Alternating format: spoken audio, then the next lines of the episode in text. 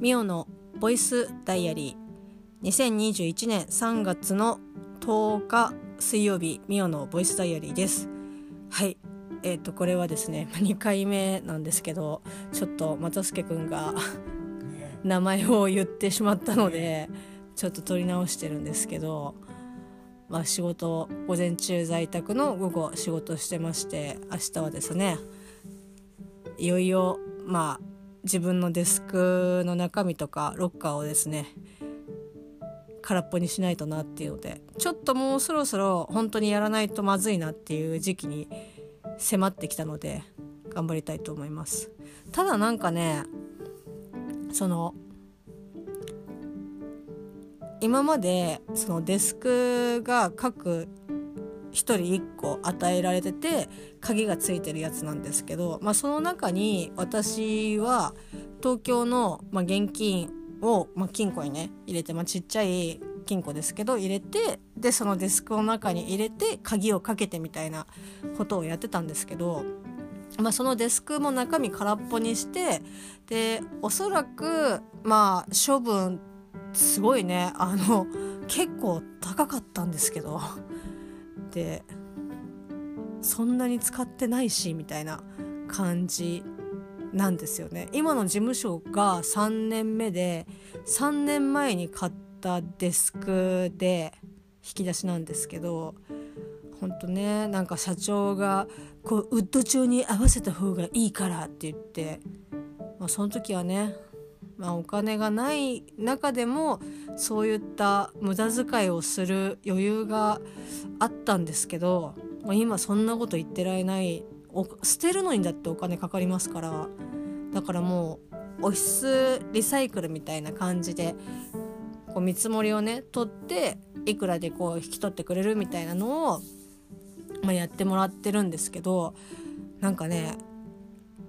まあ、何社当たったかどうか、まあ、1社だけだと思いますけどそういったデスクは100個からじゃないとこう引き取りができないみたいな。多分そのうちだと、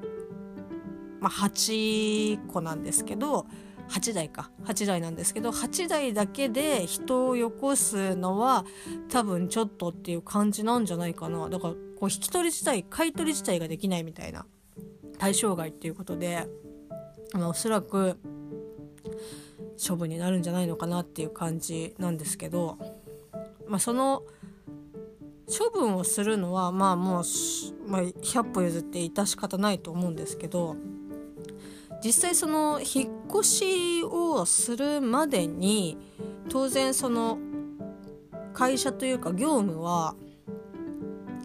もちろんありますし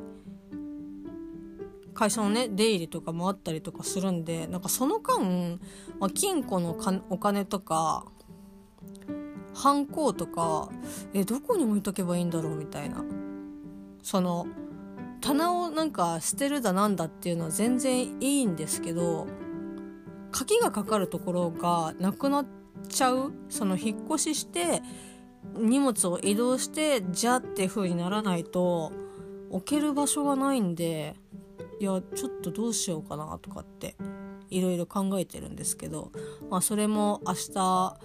少し相談をしようかなっていうふうには思ってるんですけど、まあ、そんな感じでですねちょっと、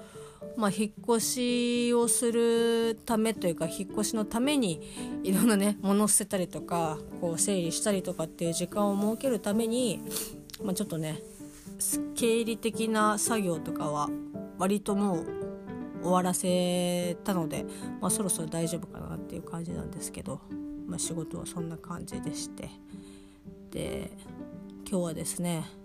まあ、昨日もちょっと話しましたけどダ・ヴィンチで、えっと、連載をしている和牛のコラムのですねなんかこんな前からやってたんだって思ってなんかそのコラムをまとめた本が出版されてましてそれをですね今日、まあ、仕事が6時で18時でね終わったんで池袋の三省堂で買ってきたんですけど最初まずこういったコラム本を買ったことがなくてえどこだみたいな。いや多分雑誌のコーナーではないだろうなって思ってで三省堂の一番、まあ、入り口っていうかその動線的に一番最初に当たるところがまあいわゆるやっぱりその人が出入りが激しいっていうのもあって新刊を置いてたりとかするんですけどまあ大体ハードの、えっと、小説とかそういうなんだろうな自己啓発本とかあとはまあなんかそういうエッセイ集とかまあ評論系のやつとかまあいろいろなんですけど、まあ、割とその文庫じゃなくてそのハードのものがこう陳列してあるあったんですけど、まあ、そこら辺かなって思ってこうわーって見ててあれないなと思って。で画像を見る限りでは文庫ではないなって思って。でちょっとね私の中で勝手にハードだと思って探してたら、まあ、全然なくてでそのコラムっぽい感じのコーナーがあったからあここかなって思ってパーって見たらなくて。でしかもその三省堂が今19時半で閉まると。6時に仕事終わって、まあ、片付けして出て、まあ、大体池袋のその三省堂にインしたのが、まあ、もう19時を回ってたので、まあ、早くしないとなと思って。でこわーって見たけど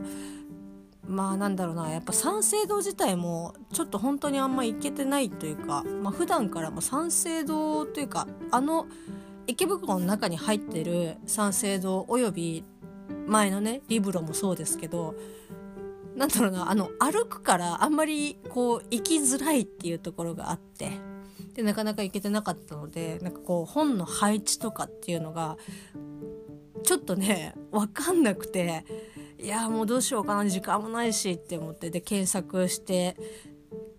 その検索するこの本がどこにどこのコーナーにあるかっていうのが、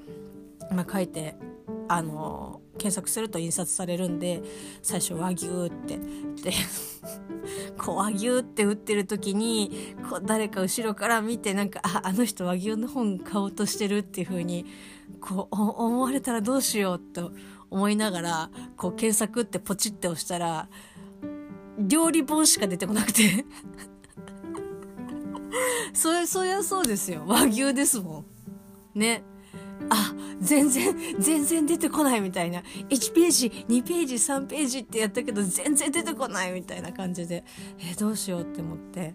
でとりあえずタイトルが「和牛の一歩ずつ一歩ずつ」っていうタイトルなんですけど和牛って打って出てこないってことはもう残りこの一歩ずつを入れるしかない。というかそれしかないんでああって思って一歩ずつっていう風に打ったらまあ3個目ぐらいにヒットしてああって思って。でそしたらやっぱり私がこううろうろしていたところにあったんですよ。結構何回もこううろうろしてえここかなここかなみたいな感じでこう見てたんですけど、